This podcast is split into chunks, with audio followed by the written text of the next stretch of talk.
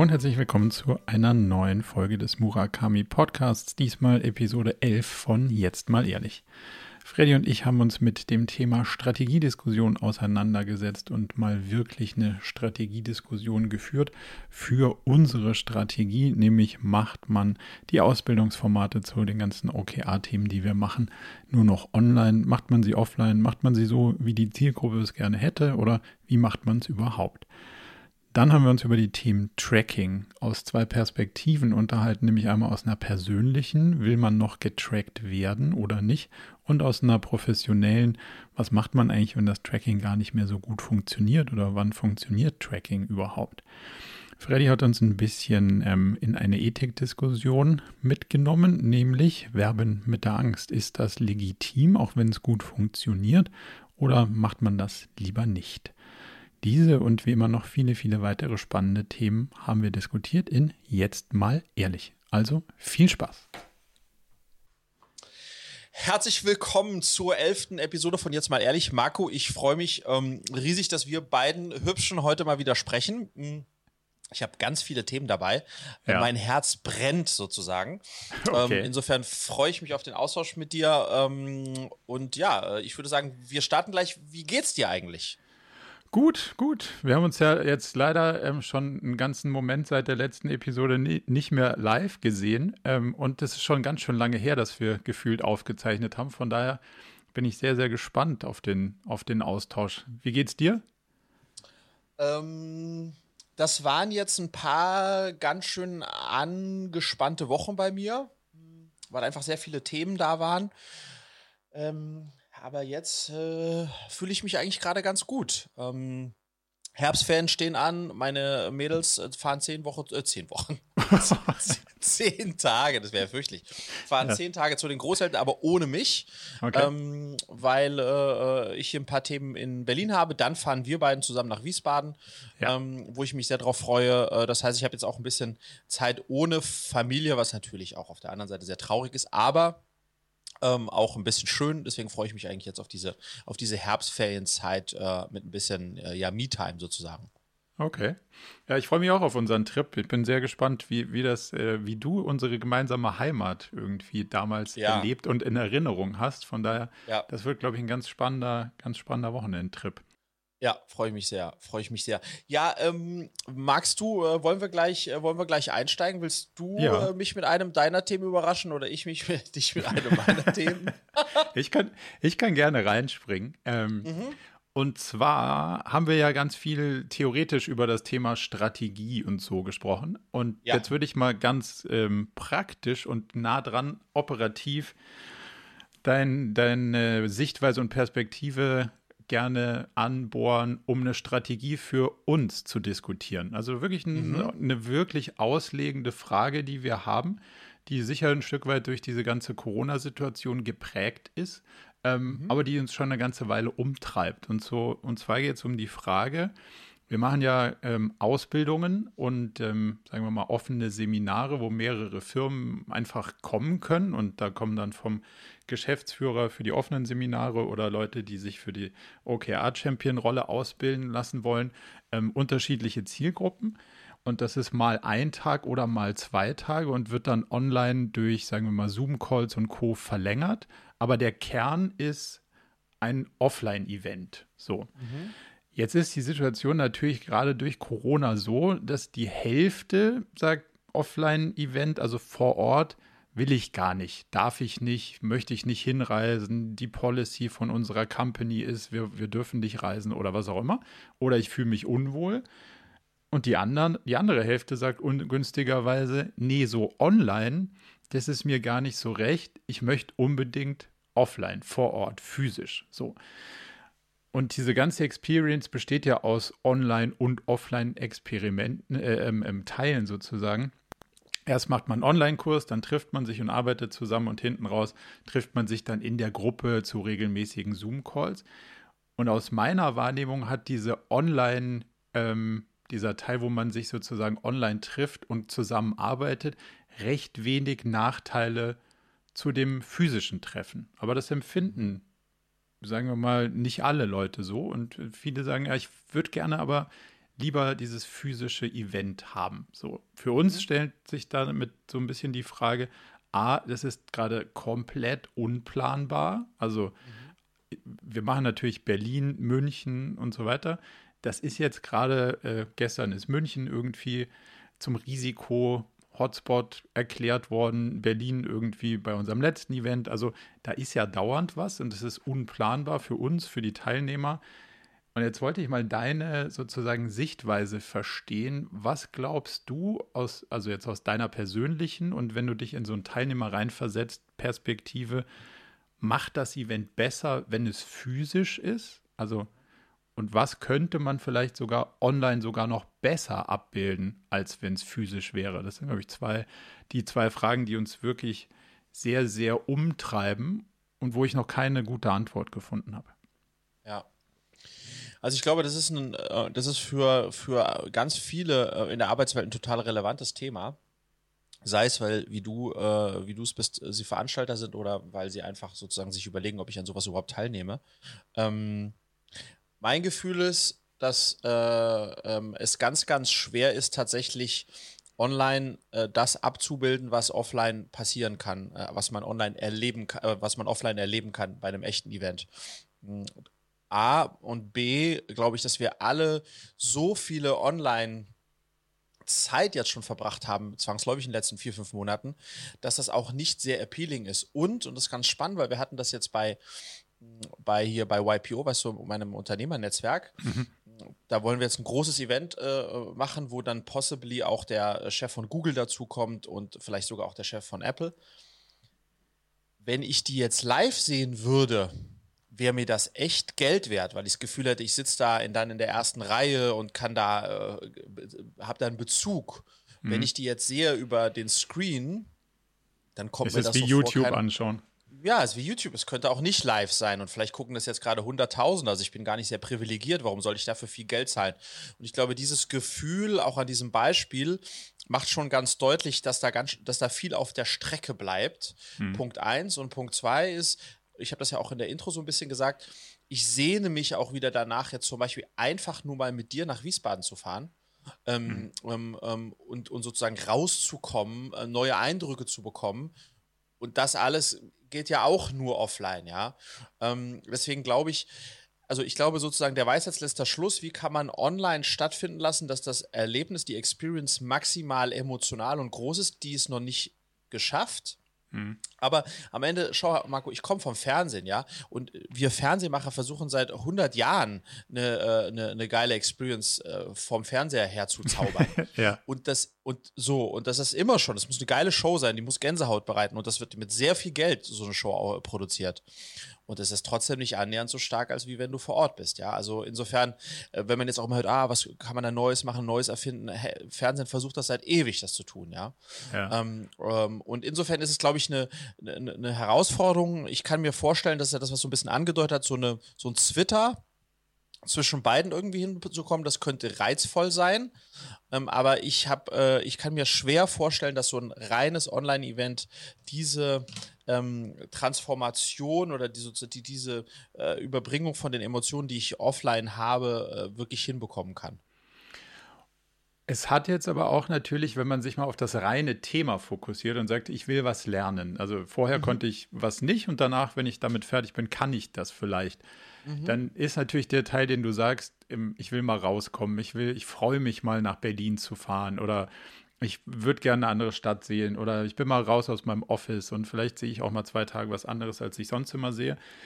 Das sind ja sozusagen die Nebeneffekte, die können sehr positiv mhm. sein, aber wenn man das zu oft hat, also ich habe auch schon Zeiten erlebt, da ich brauche jetzt nicht die nächste Bahnfahrt zwingend oder so. Ja. Ähm, dann sind das ja auch negative äh, Nebeneffekte. Also eigentlich, wenn man sagt, wenn es um den Kern dessen geht, ich lerne was, was ich vorher nicht konnte, Aha. Hätte man ganz viele positive Effekte. Man hat die Zeit gespart, dahin zu reisen. Man ist nicht weg von zu Hause. Ja. Man hat keinen CO2-Impact. Man macht den Deckel zu, ist um 18 Uhr dann, wo auch immer man sein möchte äh, mhm. zu der Zeit. Also ich finde schon, dass es, dass das auch ganz viele positive Effekte haben kann. Hast du das Gefühl, dass man, wenn man sich ganz stark auf den Kern dessen konzentriert, was es nämlich soll, also mhm. Wissen zu vermitteln, Fähigkeiten zu vermitteln und einen Austausch zu Leuten zu schaffen, dass es da irgendwelche Sachen gibt, die die offline nicht so gut kann? Die offline nicht so gut kann? Ja. Also dass die online, die online besser kann? Ja, wenn ich, wenn ich jetzt sage, zum Beispiel, um jetzt um dein Beispiel so ein bisschen aufzunehmen, wenn ich sagen würde, da wären jetzt drei Startup-Gründer aus dem Silicon Valley dabei und die tauschen sich mit uns aus über ihre Erfahrungen bei OKRs, das würde ich ja in einem, sagen wir mal, Format in Berlin nicht hinkriegen, weil die mhm. würden dann in einem anderen Format teilnehmen, aber dahin nicht so. Wohingegen, wenn ich sage, eine kleine Gruppe und die ist international gemischt, könnte das schon auch ja stattfinden. Wäre mhm. das dann reizvoller? Also klar, äh, wenn, wenn, man, wenn du die Frage stellst, die zu haben online versus sie nicht zu haben offline, ist es reizvoller, absolut, ja. Okay, also kann es schon irgendwie, äh, äh, sagen wir mal, äh, Komponenten dabei geben, die das Format dann auch sogar besser machen, als es im Original wäre. Genau, äh, wo ich nur darauf hinaus will, Marco, ist, und das ist ja auch in meinem Themengebiet, äh, Themengebiet des Abnehmens oder des Fitterwerdens, man muss sich halt immer vorstellen, so eine Wissensvermittlung, die theoretisch und praktisch online super funktionieren kann, die ist halt im Gesamtkontext eines Tages, einer Woche, eines Monats zu sehen. Mhm. Und wie aufnahmefähig ist man noch, wenn man in den letzten, ähm, sage ich mal, äh, vier Wochen jeden Tag sechs Stunden vor seinem Screen gesessen hat und von seinem Chef und anderen äh, auch sozusagen Sachen gelernt hat. Weißt du, ich glaube, mhm. dieses Porenöffnen, ähm, was man hat, wenn man auf eine Reise geht, das ist schon ganz toll, auch wenn es nur ein Side-Effekt ist. Und ich glaube, da kann man auch online ansetzen, dass man, dass die Form der Moderation, der Wissensvermittlung, des Icebreakings oder whatsoever, ich glaube, da muss man sich echt noch Gedanken machen, ja. um, um, weißt du, um die Leute aus so einem Trott rauszuholen, um, um, hm. um, um sie aufzuwecken. Weil so ein Event oder so drei, vier Stunden passieren halt im Kontext von, einer, von einem Gesamtarbeitsleben äh, äh, finden die statt. Weißt du, was ich meine? Ja. Aber der, der, der spannende Teil daran, den du gerade gesagt hast, ist, dass, dass auch ganz viele sagen, weil so zum Beispiel so ein Ausbildungsthema ist zwei Tage am Stück, ein ganzer Block. Mhm. Mhm. Und dann sagen ganz viele, puh, sogar schon am Ende des ersten Tages, wow, das ist jetzt ganz schön viel. Und wenn du zwei Tage voll machst, dann ist auch ganz schön viel. Und wenn du es mhm. hinkriegen würdest, dass du es vielleicht dadurch strecken könntest, weil die Leute ja nicht mehr hinreisen müssen, ja, macht es ja Beispiel. realistischer zu sagen, hey, wir machen vier halbe Tage.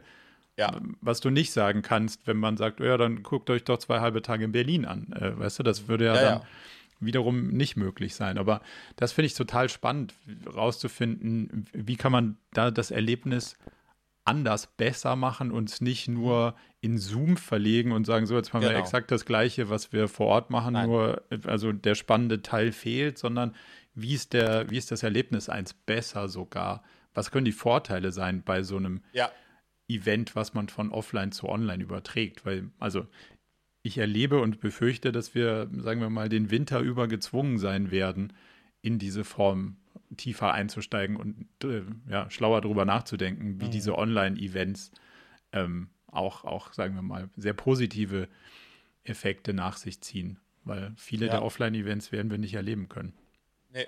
Also ich, ich denke, das ist, ähm, das ist genau der richtige Ansatz zu sagen, ähm, was sind eigentlich die Vorteile, ähm, wie kann ich die online herausarbeiten und dadurch sozusagen diesen online stärken, aber gleichzeitig auch sich zu überlegen, ähm, wie kann ich das, was offline eigentlich passiert, gerade dieses emotionale, äh, die Interaktion, wie kann ich versuchen, die äh, online auch äh, erlebbar zu machen. Ja, ähm, ich glaube, das ist ganz wichtig.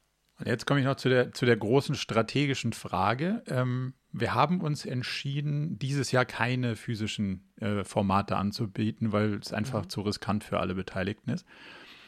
Daraus hinaus ergibt sich ja die Frage, sollten wir das überhaupt noch tun? So, mhm. also fährt man parallel, sagt man dann nächstes Jahr, wenn sich es wieder entspannt, es gibt Online-Formate für die, die das lieber mögen und es gibt Offline-Formate für die, die das lieber mögen oder schlagen wir uns wieder auf eine Seite und sagen, unser Approach ist X. Wenn dir das nicht gefällt, dann, ähm, dann haben wir keine Lösung für dich. Was würdest du da sagen? Was ist der bessere Weg? Also fährt man beides so halb und, und geht davon aus, hm, für jeden ein bisschen was oder versucht man einen Weg richtig gut zu machen und das ist dann der Weg, den wir haben? Also ich würde äh, immer sozusagen den Weg gehen, der von dem, bei dem du überzeugt bist, dass dein Produkt dadurch das Bessere ist, das mhm. Erlebnis dadurch das Bessere ist, das Learning dadurch das Bessere ist. Und äh, wenn du da der Überzeugung bist, dass das äh, online äh, unter sozusagen auch noch den, den, den Themen, die jetzt aktuell passieren, zu gewährleisten ist, dann würde ich only online gehen. Mhm. Ähm, also ich würde nicht zu sehr von diesem Haar, um irgendwie beide Geschmäcker abzudecken, macht man ein bisschen davon, ein bisschen davon. Ähm, aber klar, in einem Gesamt Gesamtkonzept kann es ja auch sein, dass man sagt, man macht zehn Stück und davon sind drei offline, aber das, das hat auch einen echten Sinn. Und nicht nur drei offline, damit man die, die gerne offline machen, auch noch abholt. Weißt du, was ich meine? Ja, absolut. Also das ist, glaube ich, genau meine, meine Sicht. Ich würde mich wohler damit fühlen, nicht so hin und her zu ähm, mhm. shiften nach dem, ah, jetzt haben drei gesagt, sie würden lieber einen Online-Termin und sieben wollen lieber einen Offline-Termin ja, ja. und was machen wir denn jetzt, sondern genau wie du sagst, eher durchziehen und sagen, hey, wie kriege ich das Wissen am besten vermittelt, wie ist die Experience am besten und that's the way und wir, wir machen das so. Und ja, ähm, ich habe einen, sagen wir mal, ich verspüre einen großen Zug in die Richtung, das online geiler zu machen, weil das viele, ja. viele Vorteile auch mit sich bringt. Cool. Vielen, ich vielen übrigens, Dank. Äh, sehr gerne. Ich habe äh, Flo Heidemann hat eine ganz tolle Podcast-Empfehlung äh, ausgesprochen. Und zwar gibt es in, äh, in Amerika ein enorm gehyptes Startup, ähm, das schon kein Startup ist, mir gibt es seit anderthalb Jahren in the Space, was sich beschäftigt mit der Frage, ähm, wie kann man eigentlich Online-Events ähm, exciting machen und gleichzeitig als geniale Marketingplattform nutzen. Mhm. Und da hat er gesprochen mit der Gründerin von diesem Startup und wir verlinken den Podcast auch mal hier in den äh, Show Notes. Dann könnte ich dir mal anhören, weil die ist, äh, die ist very forward thinking. Also es ist ein toller, ein toller Podcast, ja. Wie, wie heißt der Podcast? Nach was müsste man suchen? Ähm, äh, weiß ich nicht. Wir verlinken es. Okay. Also, wir verlinken es. Ich habe es schon wieder vergessen, aber wir verlinken es. Wir verlinken okay. Sehr gut. Was, sind, was ist deine Frage? Was hast du mitgebracht?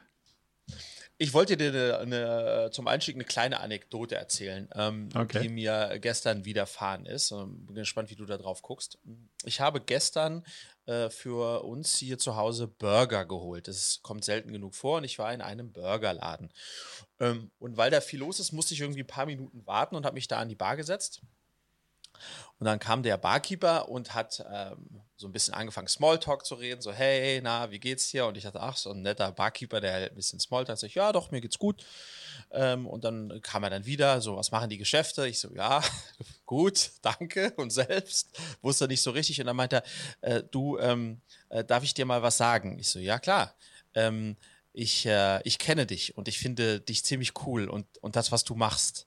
Okay. Ich so, aha, okay. Äh, und ja, ah ja, okay. Äh, da war ich ein bisschen verlegen und der, woher kennst du mich denn? Naja, von YouTube und so. Okay. Ähm, und das, das war ganz äh, lustig. Und dann hat er mir noch eine Geschichte erzählt, dass er selbst vor ein paar Monaten vor der Entscheidung stand, ob er äh, seinen Job kündigt und äh, woanders anfängt und dass der auch dann inspiriert durch die Videos dann diesen Schritt gegangen ist und so. Es war ganz, äh, ja, also es hat sich ähm, total, also es war erstmal, war ich brutal überrascht, dass man, dass äh, sozusagen jemand, der, den ich nicht kenne, dass der mich kennt, weil das fair, fair enough habe ich das äh, nicht alle Tage, das ist das zweite Mal jetzt überhaupt. Ähm, und das hat sich irgendwie, äh, ja, das hat sich besonders angefühlt, aber gar nicht das Gefühl, wiedererkannt zu werden, sondern das Gefühl, dass ein Fremder mit dem, was ich irgendwo verbreitet habe, damit was anfangen konnte mhm. und dann irgendwie für sich eine Entscheidung getroffen hat. Ähm, und dann hat er gesagt, hey, die Burger gehen aufs Haus und so. Ich so, nee, stopp, stopp, stopp. alles gut, alles gut. Aber das war, das war sehr lustig, ja. Und ich habe gemerkt, wie ich, ich war total verlegen. Also ich konnte gar nicht, äh, ich konnte gar nicht damit umgehen. Ja. Mit dem Moment, mit diesem Moment of Fame. Und das wollte ich mal, ja, wollte ich, wollte ich einfach erzählen, weil es irgendwie ähm, schön war, aber nicht aus einer Perspektive heraus, weil ich immer schon berühmt werden wollte. Das wollte ich nie und will ich nicht, sondern eben aus dieser, aus der Perspektive heraus, dass mal jemand im echten Leben zu sehen, der, der, der, der den Content konsumiert und damit was anfangen kann, weißt du? Ich glaube, das ist ein total wichtiger, ja, so ein total wichtiger Aspekt. Also ich glaube, man muss genau auseinandernehmen, wie du sagst, ist man deswegen positiv im Ego äh, überrascht, weil jemand sagt, wow, ich kenne dich aus dem Fernsehen oder YouTube mhm. oder was auch immer. Ähm, oder hey, das, was du da sagst, hat mir, hat mir geholfen. Und da, das mhm. ist, glaube ich, ja der Part, Und der ist bei diesem ganzen Kreieren ja auch gar nicht so einfach, um ehrlich zu sein. Also natürlich, ja. natürlich macht man es nicht, damit jemand kommt und sagt, wow, aber man versucht ja schon irgendwie was Sinnvolles zu machen. Und das ist mhm. für mich jetzt im Kontrast zu vorher hatte ich halt immer eine Gruppe von, sagen wir mal, 10, 15 Leuten in einem Raum und da hast du ein direktes Feedback du sagst was und du guckst in den Augen von Leuten und du siehst, da lacht einer und dann denkt einer, das ist ja totaler Quatsch, was der da erzählt. Also du hast einen super direkten Kanal und das jetzt hier zum Beispiel ist ja ein sehr, sehr indirekter Kanal. Es ist ein großes schwarzes Loch. Man redet irgendwo ja. rein und dann sagst du danach so, puh, ja, okay, war vielleicht ganz brauchbar oder auch nicht, was wir da gemacht haben. Aber ansonsten weiß man ja gar nicht, ob Leute da so mhm. wirklich was mit anfangen können oder nicht. Und deswegen finde ich das eigentlich schön, wenn man so vereinzelte Signale kriegt, so, ah, cool, das macht doch irgendwie ähm, einen Unterschied und der ein oder andere ja. kann daraus was, was ziehen. Von daher kann ich das total nachvollziehen, dass das, dass das ein, ein schönes Gefühl ist an der Stelle. Ja, und das, das zeigt halt auch sozusagen, ja, es ist einfach genial, was in dem Zeitalter möglich ist durch diese Verbreitungsplattformen wie einen YouTube, einen Spotify und so weiter. Ähm, weil am Ende erreicht man da potenziell viele tausend Menschen mit einer Nachricht, die einem vielleicht wichtig ist, hm. was sonst äh, vor zehn Jahren, 20 Jahren gar nicht möglich gewesen wäre. Und das ist schon, äh, ja, das ist, das ist was Schönes. Das Lustige ist, um sozusagen um, um ein bisschen das Thema Fame anzusprechen. Ähm, ich habe ja, äh, ich bin ja mittlerweile wirklich sehr, sehr gut befreundet mit Detlef Soest und ähm, äh, erlebe da auch immer wieder, wenn wir zusammen unterwegs sind oder Mittagessen, ähm, wie äh, ja, wie, wie, glücklich ich bin, dass ich nicht bekannt bin, ja, weil der ist ja nicht nur bekannt, sondern der ist auch noch groß und schwarz.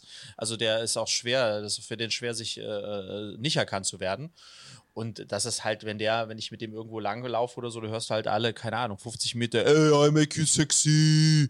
Und, und was da nicht so alles kommt, das ist schon, äh, schon abgefahren. Und das habe ich glaube ich noch nicht erzählt, meine Tochter geht jetzt in die gleiche erste Klasse wie ähm, der Sohn von Yvonne Katterfeld. Und die kommt also logischerweise morgens, um ihren Sohn dahin zu bringen.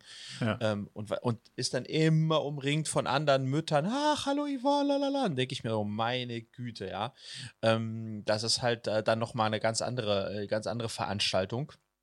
Aber ich habe Detlef auch dazu mal befragt ähm, und er meint, ja klar, das ist die Downside, aber am Ende hat ihm ja auch seine Berühmtheit so viele Möglichkeiten eröffnet, dass er trotzdem da nie tauschen wollen würde, ja. Hm. Ähm, ja.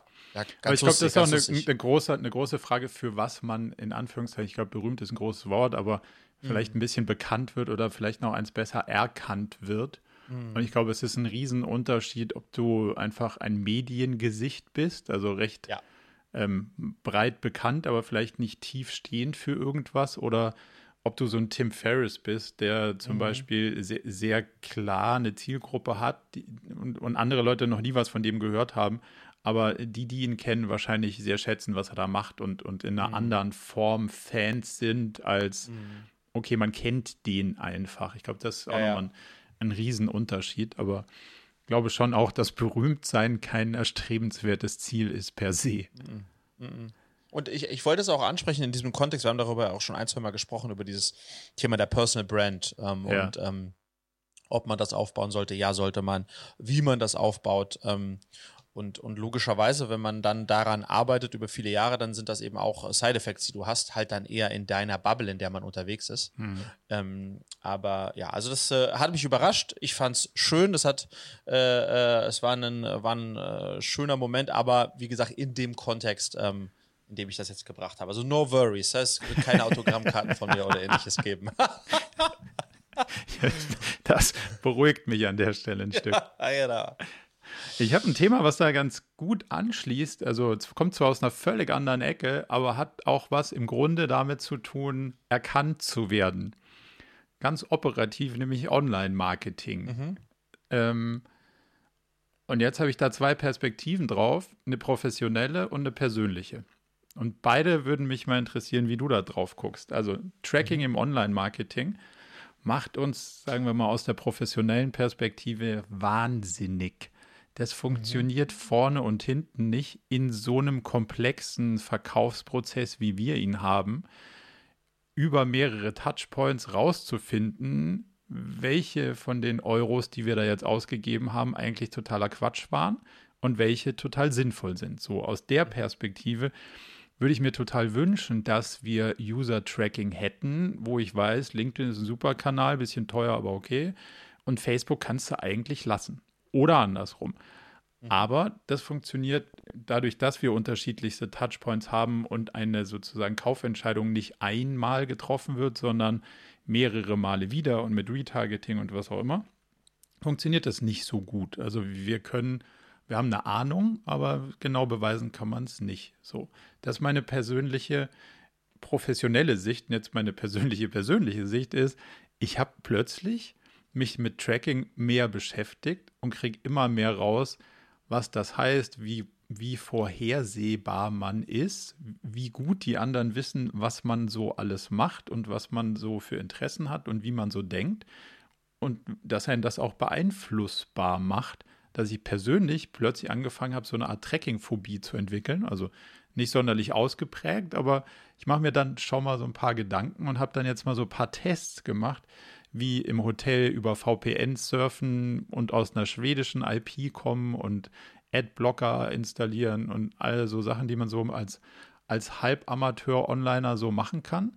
Und plötzlich kriege ich bei YouTube Sachen ausgespielt, die mich A, null interessieren und ich B, nicht mhm. mal verstehe, weil sie schwedisch waren.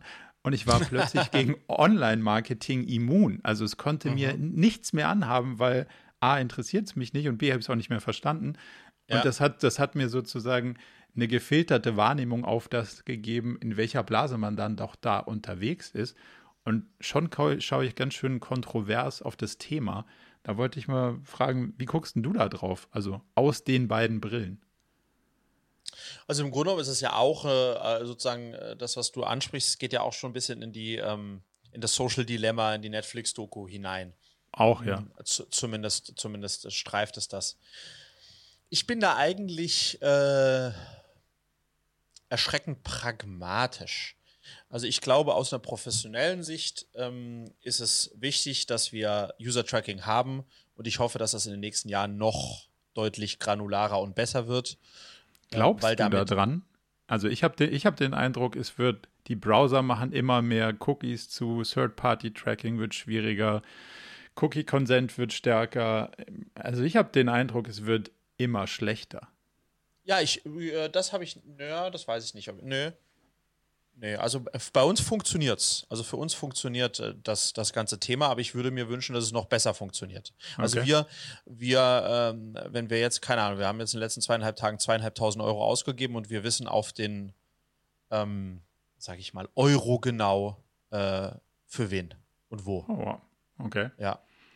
Ähm, also, aber das könnte trotzdem sozusagen, äh, da hätte ich nichts dagegen, wenn das noch besser wird. Ähm, so, das sage ich jetzt als Unternehmer. Und als Privatperson ist es mir ehrlich gesagt egal, weil ich weiß, dass ich als Einzelindividuum, Friedrich Harkort, das interessiert keine Sau, was ich äh, gucke, mache oder tue, ähm, sondern ich bin halt dann in, in, in einer Schublade, ähm, ähm, wo dann auch noch viele tausende andere sind, die sozusagen das gleiche Einkommen haben wie ich und den gleichen Bildungsstand und den gleichen Interessen whatsoever. Insofern ist mir egal, wenn irgendjemand weiß, was ich mir anschaue. Im Gegenteil, ich finde es, wie du sagst, eher gut, weil so lange, weil mir dann ja auch äh, sinnvolleres Zeugs ausgespielt wird.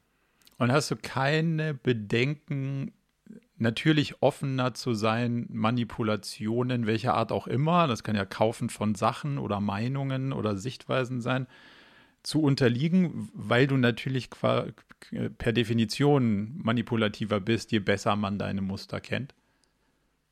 Nee, habe ich nicht, ähm, äh, weil ich das Gefühl habe oder für mich selbst herausnehme, Marco, dass ich äh, mich so breit informiere, ähm, und mein Horizont so weit ist, dass, äh, äh, dass das mit mir nicht so leicht möglich ist. Ja.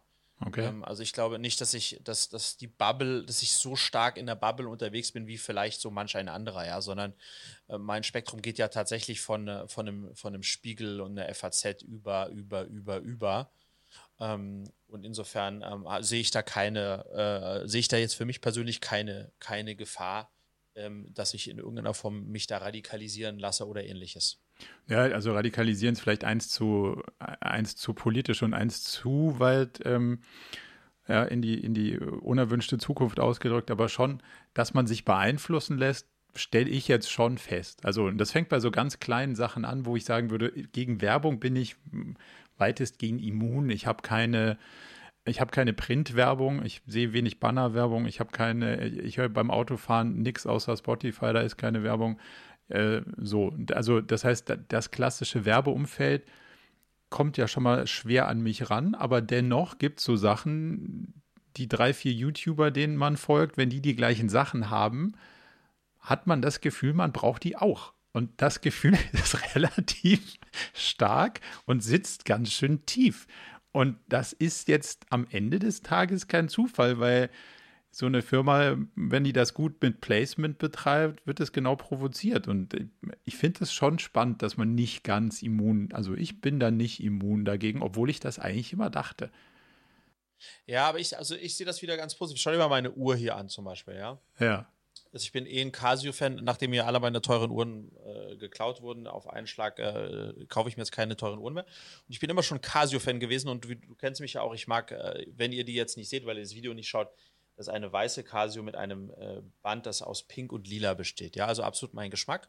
Ähm, und ähm, ich hätte nie gedacht, dass es diese wundervolle Uhr gibt, bevor hm. Casey Neistat sie getragen hat. ja. So. Äh, und deswegen habe ich es mir jetzt gekauft und ich bin, äh, ich hätte sie mir aber auch gekauft, ohne dass Casey Neistat sie getragen hat, weil es ist genau mein Ding sage ich jetzt mal. Ja. Ähm, aber unabhängig davon bin ich total happy, dass er mich darauf aufmerksam macht, sonst hätte ich es ja jetzt nicht.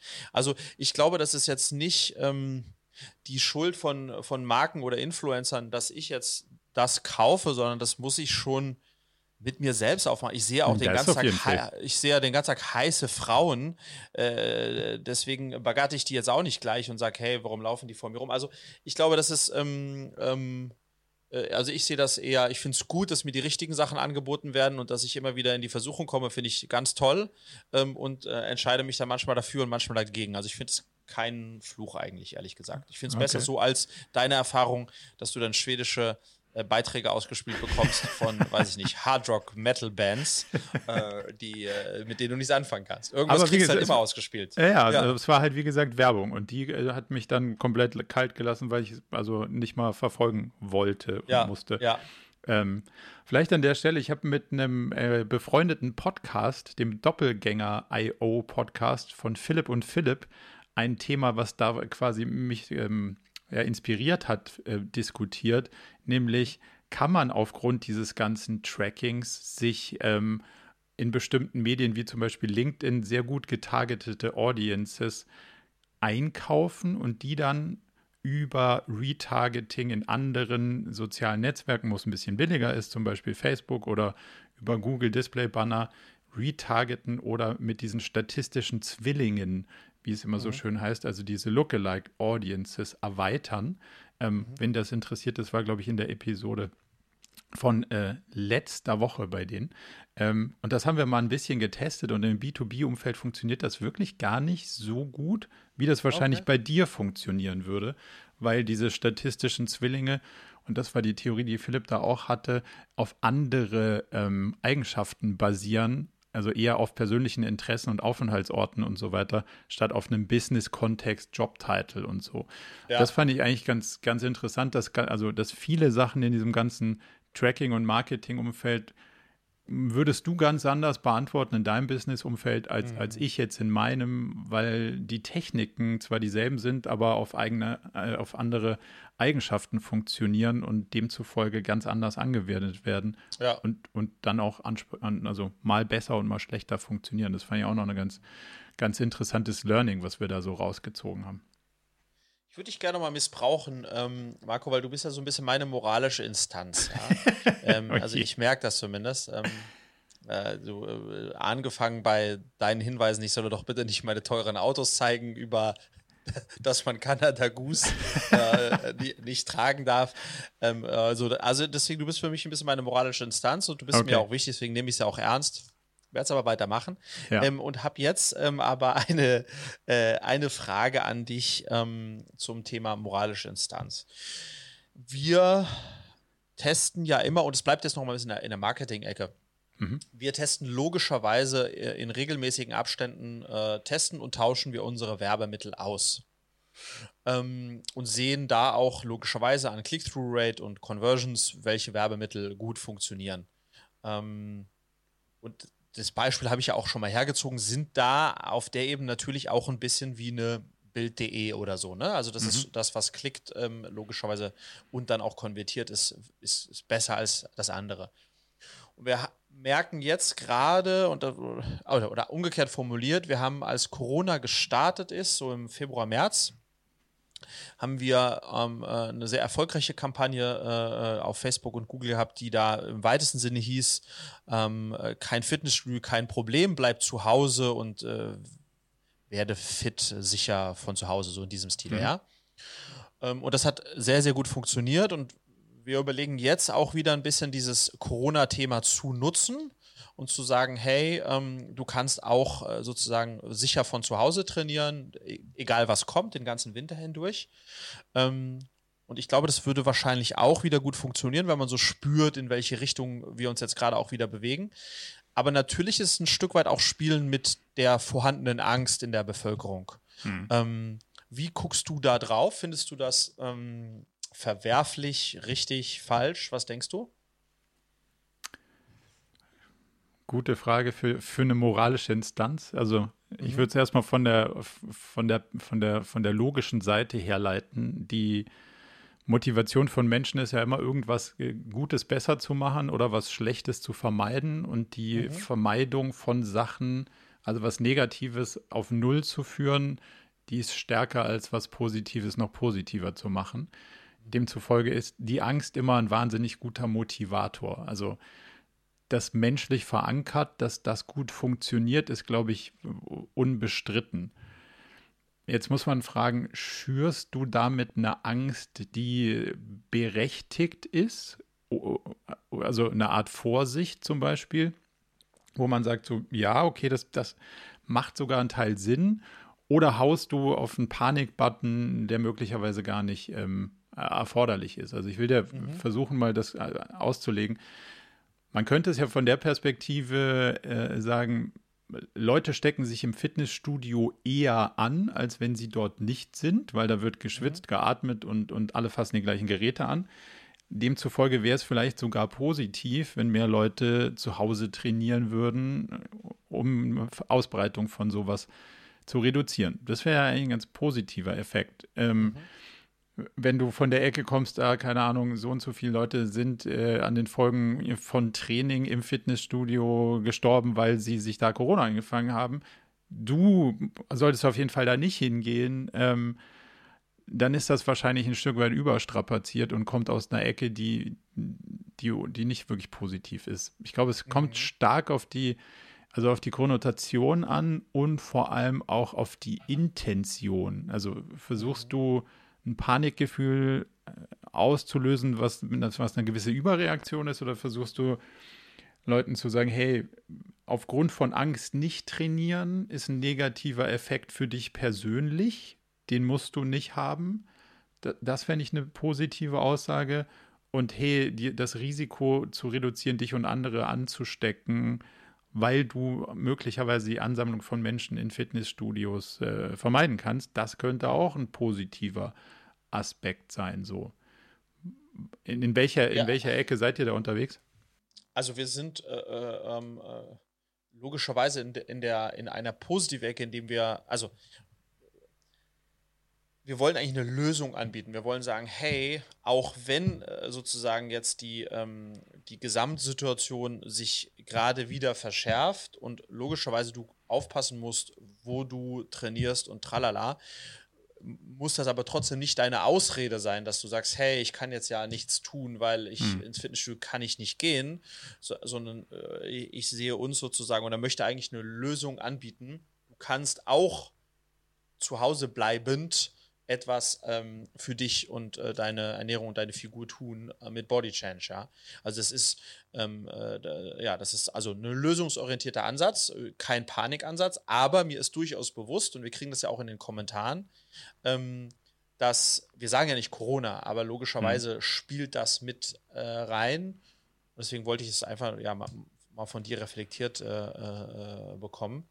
Ähm, aber es ist jetzt nicht der Versuch, äh, da irgendwie äh, Panikmacht zu schüren, sondern eigentlich eher zu sagen, hey, wenn es noch schwieriger wird, kein Problem, musst du, ist keine Ausrede, äh, kannst du einfach von zu Hause machen. Ja, das finde ich aber dann nicht negativ. Also ja, ja. ich glaube, das ist stark eine, da, da, ist ja der, der schmale Grad zwischen Clickbaiting Mhm. Also, diese drei Leute sind beim Fitnessstudio-Training an den Folgen von Corona gestorben. Jetzt ja, ja, ja, ste stell fest, wie du das nicht tust. So. Also das, ja, das, das wäre krass. Ja, ja, das, das wäre wär, wär drüber, aber hey, finde raus, wie du ähm, sicher durch den, sicher und trotzdem fit durch den Winter kommst, indem du mhm. zu Hause bleibst und dich da und da so ernährst und so trainierst. Das finde ich, glaube ich, äh, als moralische Instanz für völlig vertretbar.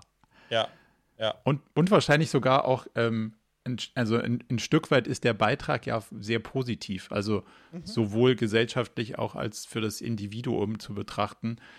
Wenn du damit motivierst, trotz einer schwierigen Situation was für dich selber gesundheitlich zu tun, dann ist das ja gut. Also das ist ja ja, gar, ja. Nicht, gar nicht verwerflich an der Stelle. Du weißt halt, so ein, so ein Werbemittel ist ja immer sehr verkürzt. Ne? Das ist ein Foto, äh, fünf Wörter. Ähm, das heißt, das ist natürlich schon auch auslegbar in jede Richtung. Ja. Ähm, äh, genau. Aber gut, dann äh, freut mich, dass äh, meine moralische Instanz äh, äh, mir, mir, das gegreenlightet hat, ja, die, diese, diese Vorgehensweise. Nicht, dass ich jetzt bei, bei Negativkommentaren herangezogen werde. Ja, ja, du hast gesagt, ich darf das machen. Ja, voll. Sag mal, was ist mit deinem Verkauf von einem Segelboot? Ähm, ja, das Neue ist ja da. Ja. Äh, äh, das ist auch sehr schön. Und das alte habe ich nicht verkauft bekommen. Ich glaube, ich werde es auch nicht mehr verkauft bekommen jetzt vor dem Ende der Saison. Ja. Ähm, äh, hängt aber einfach damit zusammen, dass ich eine gewisse Preisvorstellung habe und die Angebote, die ich bekommen habe, liegen da drunter, weil ich glaube, jetzt im äh, Oktober, November sind halt mehr so Schnäppchenjäger unterwegs. Die sagen sich, ah, da kann man noch mal End of Season irgendwie was günstig erwerben. Was natürlich jetzt auch kein Zeitpunkt ist. Du musst, wenn du jetzt ein Boot kaufst, musst du es irgendwo hinlegen und, und, und so weiter und so fort. Also keiner fährt ja jetzt mehr. Insofern habe ich jetzt ähm, beschlossen, das auch nochmal selbst einzulagern und dann im, im Februar, März, wenn die nächste Saison äh, losgeht, ähm, das nochmal auf den Markt zugeben. Okay. Wo, womit dann sozusagen meine Rechnung überhaupt nicht aufgegangen ist, äh, äh, äh, dass es einfach nur ein Swap ist. Das ja. eine rein, das andere raus, ein Null-Swap. Wie geht äh, Julia damit um? Also du hast genau. es ja, sagen wir mal, nicht zwingend mit ihrer Einwilligung entschieden, den Swap einzugehen. Nee, nee das, war, das war tatsächlich so eine der wenigen Male, wo ich äh, das Motto gefahren bin, better ask for forgiveness than for permission. Okay, ähm, now you have to ask. Now I have to ask, exactly.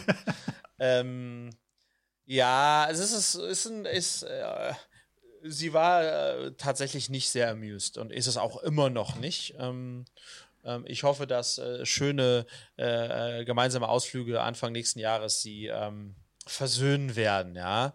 Ähm, aber da ist noch ein Stück, äh, müssen wir noch ein Stück Strecke gemeinsam fahren, bis das passiert. Ja, das war okay. schon, war für sie ein bisschen too much. Also vielleicht, um, um was Positives in die Waagschale zu werfen, also ich hatte das Glück bei deiner letzten Unternehmersegeln oder vorletzten äh, äh, Runde dabei sein zu dürfen, mhm. schon auf dem neuen Boot. Und ja. mir war gar nicht so bewusst, wie gut das Berliner Umfeld sich für sowas eignet und wie, wie toll mhm. das ist. Ähm, ja.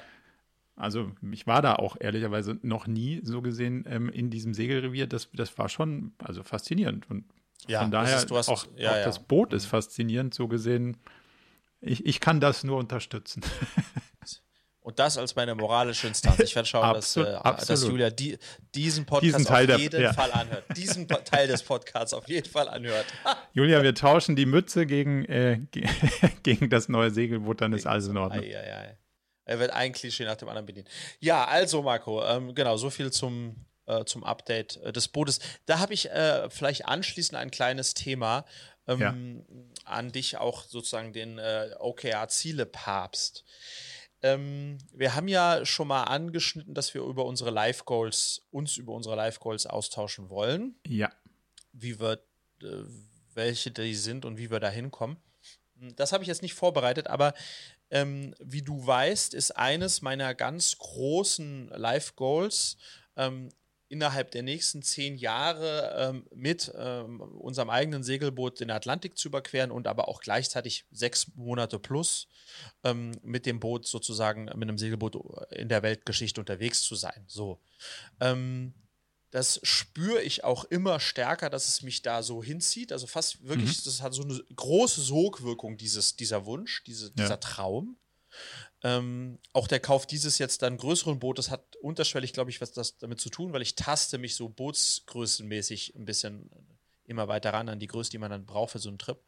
Mhm. Ähm, aber ich habe außer das Gefühl, dass ich weiß, dass ich das mach, unbedingt machen möchte und auch ein, ein Stück weit den Konsens von Julia, dass sie dabei ist, ähm, habe ich noch nicht so wirklich einen Fahrplan, Marco. Und hier kommt meine Frage an dich. Was würdest du mir raten, wenn man, wenn ich so ein Lebensziel habe? Mhm. Von dem ich auch selbst schon sage, ich will es nicht erst machen, wenn ich in Rente gegangen bin oder so, sondern schon sozusagen innerhalb der nächsten äh, zehn Jahre plus. Ähm, wie, wie sollte ich da rangehen, damit das dann nicht immer weiter nach hinten geschoben wird? Weißt du, was ich meine? Kann man, mhm. äh, wie kann man sich so, so Lebensziele äh, konkretisieren äh, in, in, in, in so einem Approach-Plan? Weißt du, was ich meine? Ja. Das ist so ein bisschen, glaube ich, analog zu, wie macht man das in der Company? Und da mhm. gibt es ja auch diese großen Sachen, die man sich irgendwie vornimmt. Und zwischen mhm. diesem fernen Ziel oder Bild und dem Hier und Jetzt ist meistens ja ein Gap. So. Mhm, genau.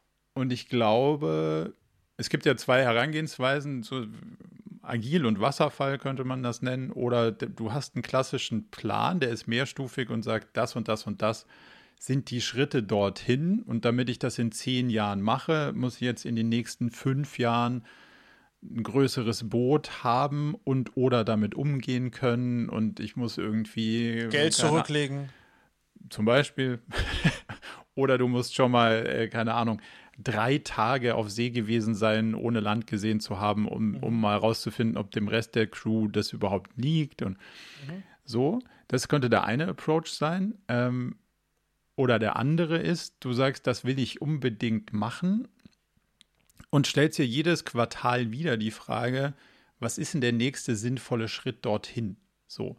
Und wenn wir diese Liste der Life Goals dann mal aufgestellt haben, ähm, sich jedes Mal wieder die Frage zu stellen, was tue ich denn jetzt konkret als nächsten Schritt dafür in den nächsten, sagen wir mal zum Beispiel mal drei Monaten, dann wird das ja deutlich plastischer. So. Und ja. Du wirst auch dann feststellen, dass das immer ein Trade-off ist. Und zwar immer der Trade-off zwischen, ja, das will ich irgendwann mal machen, mhm. aber jetzt was dafür tun, ist gerade schwierig, weil. Und das heißt ja mit anderen Worten, ist es mir gerade noch nicht oder nicht wert. So. Mhm. Und ich mhm. glaube, diesen Trade-off mit sich selber aktiv zu führen, heißt, okay, wenn ich nie was dafür tun werde, wird es nie passieren. Mhm. Wenn ich jetzt sozusagen nicht, keine Ahnung, ein Wochenende Opfer, so und so viel Geld zur Seite lege, das und das trainiere, da, dann brauche ich mich nicht wundern, dass ich in drei Monaten keinen Schritt weiter bin. Und also Du kannst ja die zehn Jahre in, in drei Monatsintervalle recht gut in, äh, einteilen und weißt dann so, okay, das kannst du jetzt noch so und so oft mal machen und dann ist aber auch, äh, dann ist auch in zehn Jahren und dann ist nichts passiert. Also ich glaube, diese, diesen Trade-off immer wieder sichtbar zu machen und zu sagen, ja klar, für das Life Goal XY werde ich jetzt gar nichts tun, aber dessen bin ich mir auch bewusst, aber wenn ja. ich für all meine Life Goals jedes Quartal gar nichts tue, brauche ich mich auch nicht wundern. So. Und das ist, glaube ich, der, der Approach, den ich dafür äh, anwenden würde, es relativ klar zu haben auf der Liste, was sind denn die fünf, zehn Themen, die du da irgendwie siehst? Und in der ganz klaren Frage, was kann ich konkret dieses Mal ja, dafür ja. tun, mhm. ist auch ein Nichts durchaus mal eine relevante Antwort, aber halt nicht immer. Ja. Ich glaube, Marco, das ist, das ist der richtige Approach, weil am Ende ist es ja nichts weniger als die Frage, wie wird aus einem großen Traum, ich würde gerne mal Wirklichkeit. Ja. Mhm. Und da glaube ich, und deswegen meinte ich es mit dieser Sogwirkung bei mir, da muss, glaube ich, erstmal auch klar sein, ist das nur so ein Traum oder ist das etwas, was ich wirklich, wirklich will? So, das ist bei mir auf jeden Fall der Fall. Und dann, glaube ich, genau wie du sagst, muss man das fast so angehen, als wie wenn man jetzt ein Startup starten würde in X Zeit. Hm. Dass man sich sagt, hey, es gibt den Tag X, an dem soll das live gehen und was muss ich eigentlich bis dahin tun, damit das dann live geht, richtig? Ähm, ähm, und und, und, und äh, ja, aber es gar nicht halt so runterbrechen. Also ich, ich finde mhm. diesen, diesen Runterbrechplan, den kriegt man relativ gut hin. Was sind die Schritte dorthin? Aber der Punkt, auf den ich heraus will, ist dieser Trade-off. Ähm, ja, man ja, kann, das, ja, man genau, kann, das, man kann das auch ja. Dilemma nennen oder Konflikt. Und, und das ist ja da sind wir zwei als Typen uns, glaube ich, ähnlich. Und ähm, mhm. wenn ich dich frage, willst du Eis oder Schokolade, kenne ich deine Antwort wahrscheinlich. Also im Zweifel Beides. Beides. Ja, ja klar. So. ja. Das ist aber nicht realistisch. Ja, das ist aber nicht realistisch so. Und, und, und das suggeriert uns aber unsere Psychologe würde das Größenfantasie nennen oder unser Perfektionismus oder Type A Personality oder was auch immer. Das kannst du aus ganz vielen Perspektiven beobachten und wirst immer zu den gleichen Punkten kommen. Beides ist wahrscheinlich unrealistisch. So. Mhm. Und je schneller wir das erkennen, desto realistisch wird auch aus einem, aber irgendwann hätte ich gerne mal Schokolade, ein recht realistisches, diesmal Eis, nächstes Mal Schokolade und dann kommt das schon irgendwie bei raus. Nur dieses beides ist ja sozusagen ein klares Rezept zum, da kommt gar nichts bei raus. Ja, ja, total. Und, und, und diesen, ähm, diesen Trade-off entscheidend bewusst zu treffen, ist, glaube ich, der Schlüssel zu dem langfristigen Erfolg und nicht immer zu sagen, ja, aber ich wollte auch unbedingt segeln gehen, aber dafür habe ich nichts anderes äh, im, im Sinne des Bildes über Bord geworfen. Ja. Und dafür fehlt das. Und das ist, glaube ich, ein ganz essentieller Punkt an der Stelle. Mhm. Ja, korrekt. Lustigerweise hat uns ähm, ein Zuhörer, Schauer äh, eine Mail geschickt an, an unsere ähm, Business-Mail, äh, Marius, und der hat lustigerweise zwei Sachen erwähnt. Zum einen ein Reminder geschickt an unsere Live Goals. Also an der Stelle müssen wir noch ähm, ausformulieren, aber yep. gut, gut dass, wir da, dass wir da dran sind. Und gleichzeitig nach Büchern gefragt, die sich damit irgendwie auseinandersetzen. Und der Mit Teil, den Live, Live Call? Aha. Ja, also so, so eine allgemeine ähm, Reading List, sage ich mal, über Themen, über die wir diskutieren. Und das ist, glaube ich, ein ganz guter Anknüpfungspunkt, weil der Teil, den wir gerade diskutiert haben, ist in, in dem Buch Essentialism ähm, sehr gut beschrieben. Da geht es nämlich genau um dieses, ähm, ja, hast du das zufällig da rumliegen? Nee. nee. Aber da geht es genau. Habe, um, um, oh, es geht genau um den Trade-off, nämlich äh, ich kann nicht beides haben und je schneller ich erkenne, mhm. dass beides nicht funktioniert, desto schneller kann ich diesen Trade-off machen was ja im Prinzip bei OKRs nichts anderes ist, aber in diesem Essentialism-Buch kommt das sehr, sehr gut rüber. Also das ist schon mal eine Empfehlung auf der Reading List, um sich, um sich mehr mit dem, mit den essentiellen Fragen des Lebens zu beschäftigen. Mhm. Was, was hast du im Bücherregal gefunden da gerade? Ja, äh, nächstes, das will ich, das will ich jetzt nicht so unter der Hand äh, wegmoderieren. Das müssen wir nächstes Mal größer machen. Aber weißt du, okay. was ich vielleicht weiß, was, was wir uns überlegen können. Äh, äh, ja. Es gibt ja diese Fidi und Bumsi-Liste von, ähm, äh, von Böhmermann und, äh, äh na, wie heißt der Podcast? Äh, Fest und Flauschig? Fest und Flauschig. Und die legen dann immer auf ihre, ihre Spotify-Music-Liste da irgendwie Songs und so Zeug drauf. Ja. Ähm, ich fände es tatsächlich eine ganz gute Idee, Marco, wenn wir irgendwie ähm, versuchen, in regelmäßigen Abständen auch so eine äh, jeweils ein Buch oder einen Podcast oder irgendwas mitzubringen, was uns inspiriert hat und das dann sozusagen auf so eine Liste zu legen, die dann länger wird. Absolut, ähm, gerne. Ähm, auch für uns selbst, um dann wieder drauf zu schauen, finde ich eigentlich eine ganz gute Idee. Ja. Dafür, ja. Da kann ich vielleicht gerade ähm, noch eine Sache draufpacken. Also Podcast habe ich ja schon die Kollegen vom Doppelgänger erwähnt, aber ich habe mhm. noch was, was im ähm, im Netflix-Universum auch rumkriecht. Ähm, und zwar Alive on Our Planet.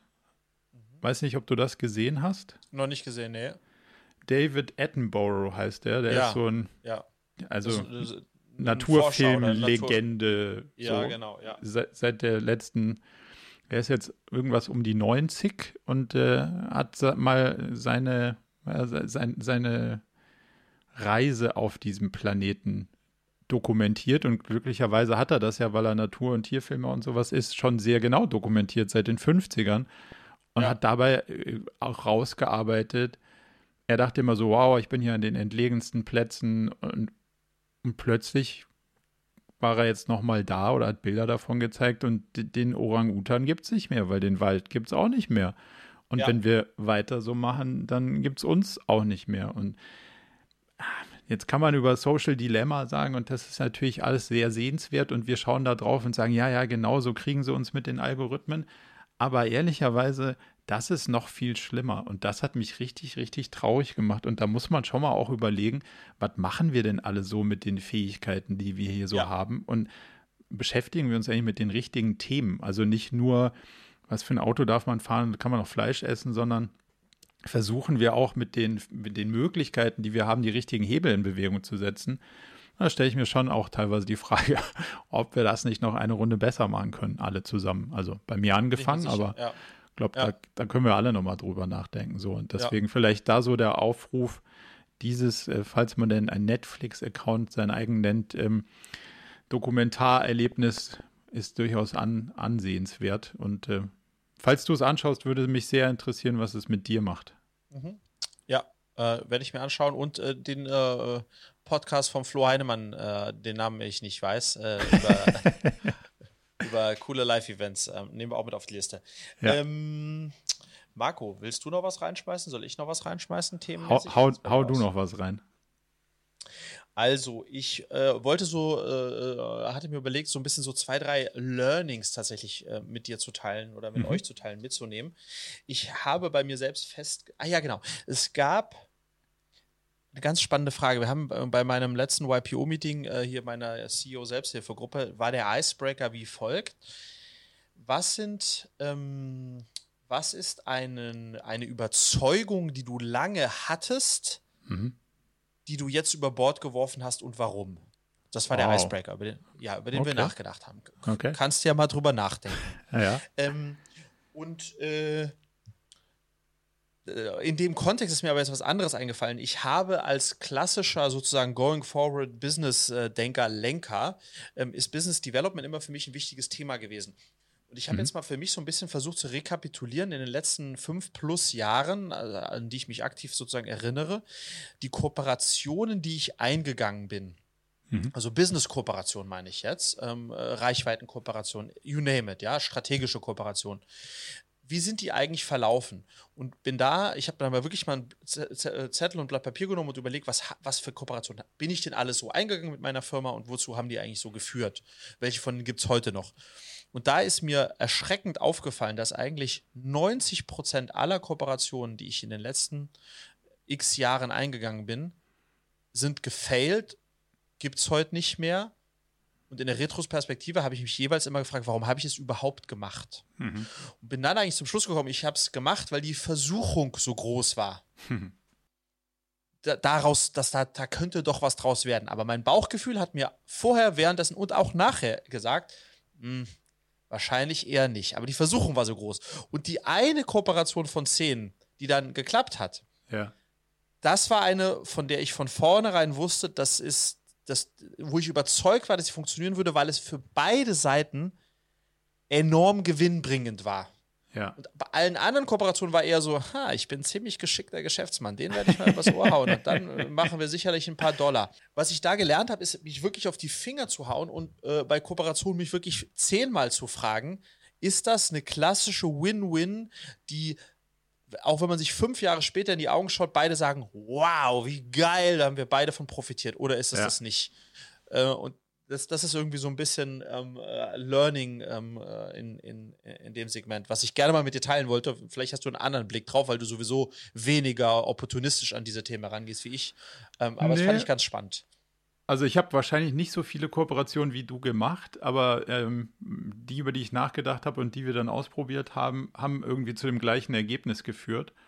Und dieses gleiche, diese gleiche Erkenntnis kann man jetzt zum Beispiel auch auf seinen Kalender übertragen, weil es gibt ja so ein Konzept, ich weiß nicht, ob du das schon mal gehört hast, das heißt Hell Yes or No. Gibt ja, sogar, ja, ja, gibt sogar so ein, so ein TED-Talk äh, dazu. Und Aha. das ist im Prinzip ja das Gleiche. Also, wenn nicht du und ich sagen, hey, das müssen wir unbedingt machen, also eine Kooperation oder eine Stunde Termin, sondern wenn du sagst, ja, äh, weiß jetzt auch nicht so genau, was dabei rauskommen soll, man kann es ja mal probieren oder man kann ja mal schauen, wohin das führt, dann ist das wahrscheinlich ein schlechtes Investment. Also für ein bisschen Zeit im Kalender, aber auch für ein bisschen mehr Zeit und oder auch sogar Geld in so einer Kooperation. Und dieses Hell Yes or No versuche ich jetzt gerade wirklich mal konsequent anzuwenden auf, hey, können wir mal eine Stunde telefonieren? So, mhm. ja, ja, geht uh, so. No. also eigentlich, äh, naja, okay. Aber, hell no. ja, genau, hell no. Und ähm, das ist sau schwer, weil also es ist auf der einen Seite natürlich Opportunitäten. Hey, da könnte ja was total Geiles rauskommen. Mhm. Tut es aber meistens nicht. Nee. Ähm, und gleichzeitig auch dieses, nee, also das Sagen von Nein ist ja durchaus auch ein Akt der Ablehnung. Und den irgendwie sauber zu kommunizieren, ist gar nicht so angenehm. Die Kombination aus beiden führt aber, glaube ich, zu total guten Ergebnissen. Und deswegen würde ich deine, dein, dein Learning an der Stelle, glaube ich, auch aus der Perspektive total unterstreichen. Ja. Ähm, Wenn es nicht für beide ist, total geil. Ich weiß auch, was ich davon habe und du auch. Mhm. Lass machen unbedingt, sondern so, ja, hm, dann, dann ist man vielleicht äh, zumindest mal auf einer Seite gut beraten zu sagen, ach, lass doch mal lieber nicht machen. Ja, ja, total. Ja. Was ähm, war denn deine Antwort auf diesen Icebreaker? Was war meine Antwort auf den Icebreaker? Lass mal kurz überlegen. Ähm, muss ich, äh, habe ich, äh, hab ich schon wieder vergessen. Aber vielleicht komme ich gleich noch. Vielleicht komme ich, vielleicht. Das ist mir schwer gefallen auch. Ja, ja, ja, ja. ja. Der, der ist aber gut, der ist gut. Ja, ja, ja.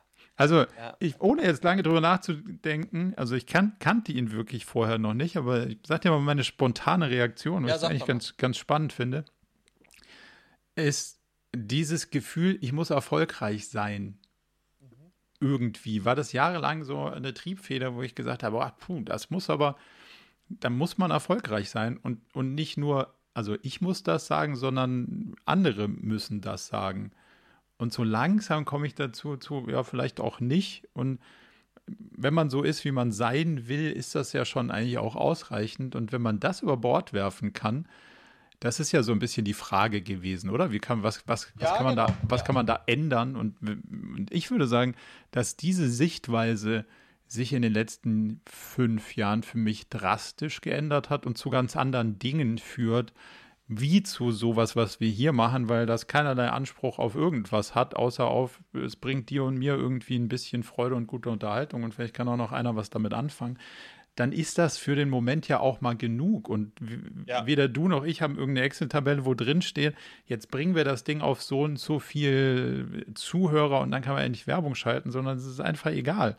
Und das finde ich so viel erfrischender und macht mir so viel mehr Spaß als dieses, ah, man muss aber erfolgreich sein. Ja, ja.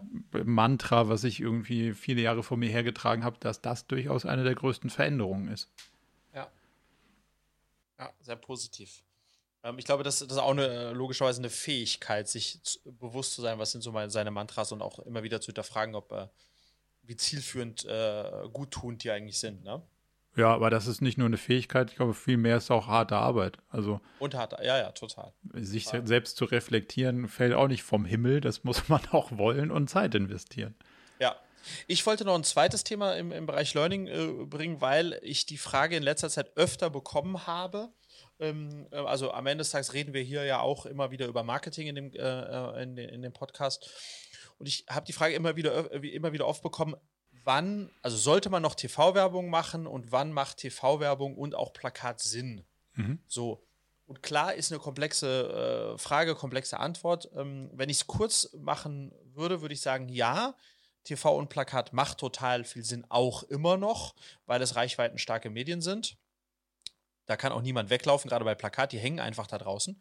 Ähm, Es ist aber so, ich würde das immer erst zu einem wesentlich späteren Zeitpunkt machen, wenn ich jetzt eine Marke aufbaue.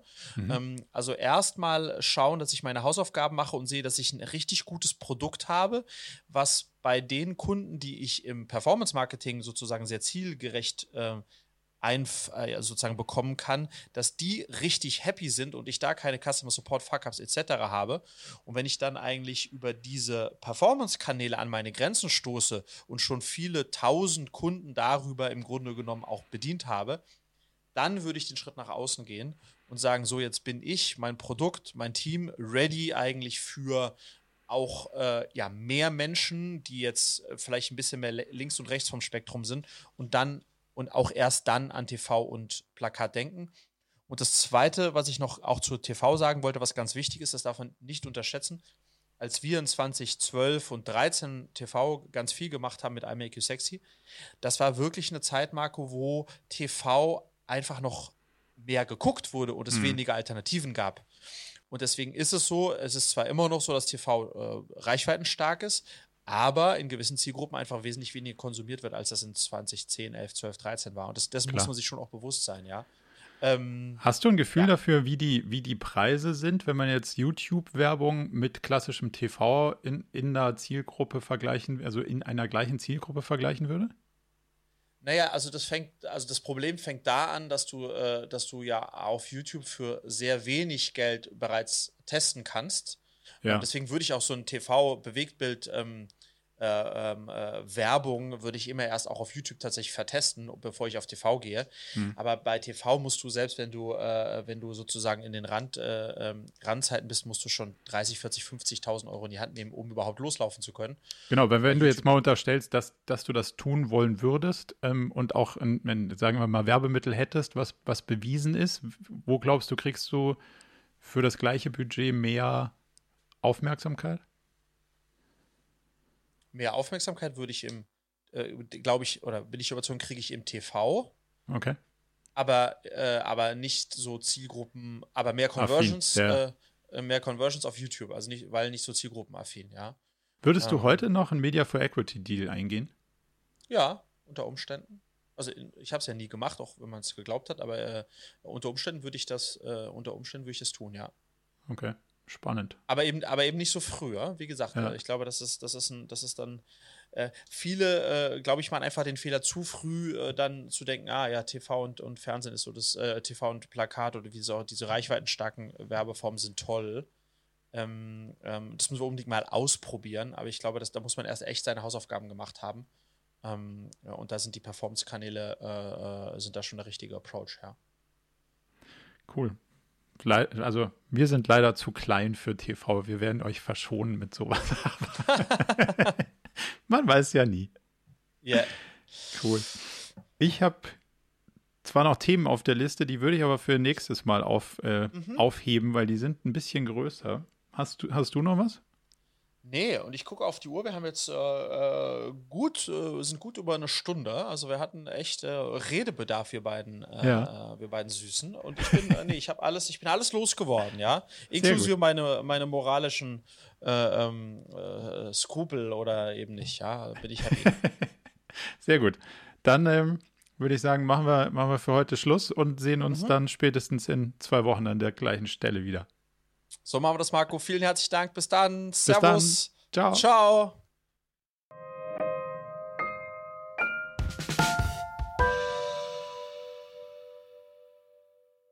Zum Abschluss noch ein kleiner Hinweis in eigener Sache. Wir versuchen ständig herauszufinden, wie das mit dem Unternehmertum und dem Management heute eigentlich wirklich geht. Dafür treffen wir inspirierende Persönlichkeiten, die selber Unternehmen steuern und lenken und fassen die Erkenntnisse unserer Workshops in Blogbeiträge zusammen oder bieten offene Videosprechstunden, um mit anderen diskutieren zu können, wie moderne Techniken sich am besten anwenden lassen. Alle Infos dazu bekommt ihr regelmäßig in unserer Mailinglist unter murakami.com/newsletter. Meldet euch am besten gleich an, damit ihr nichts mehr verpasst.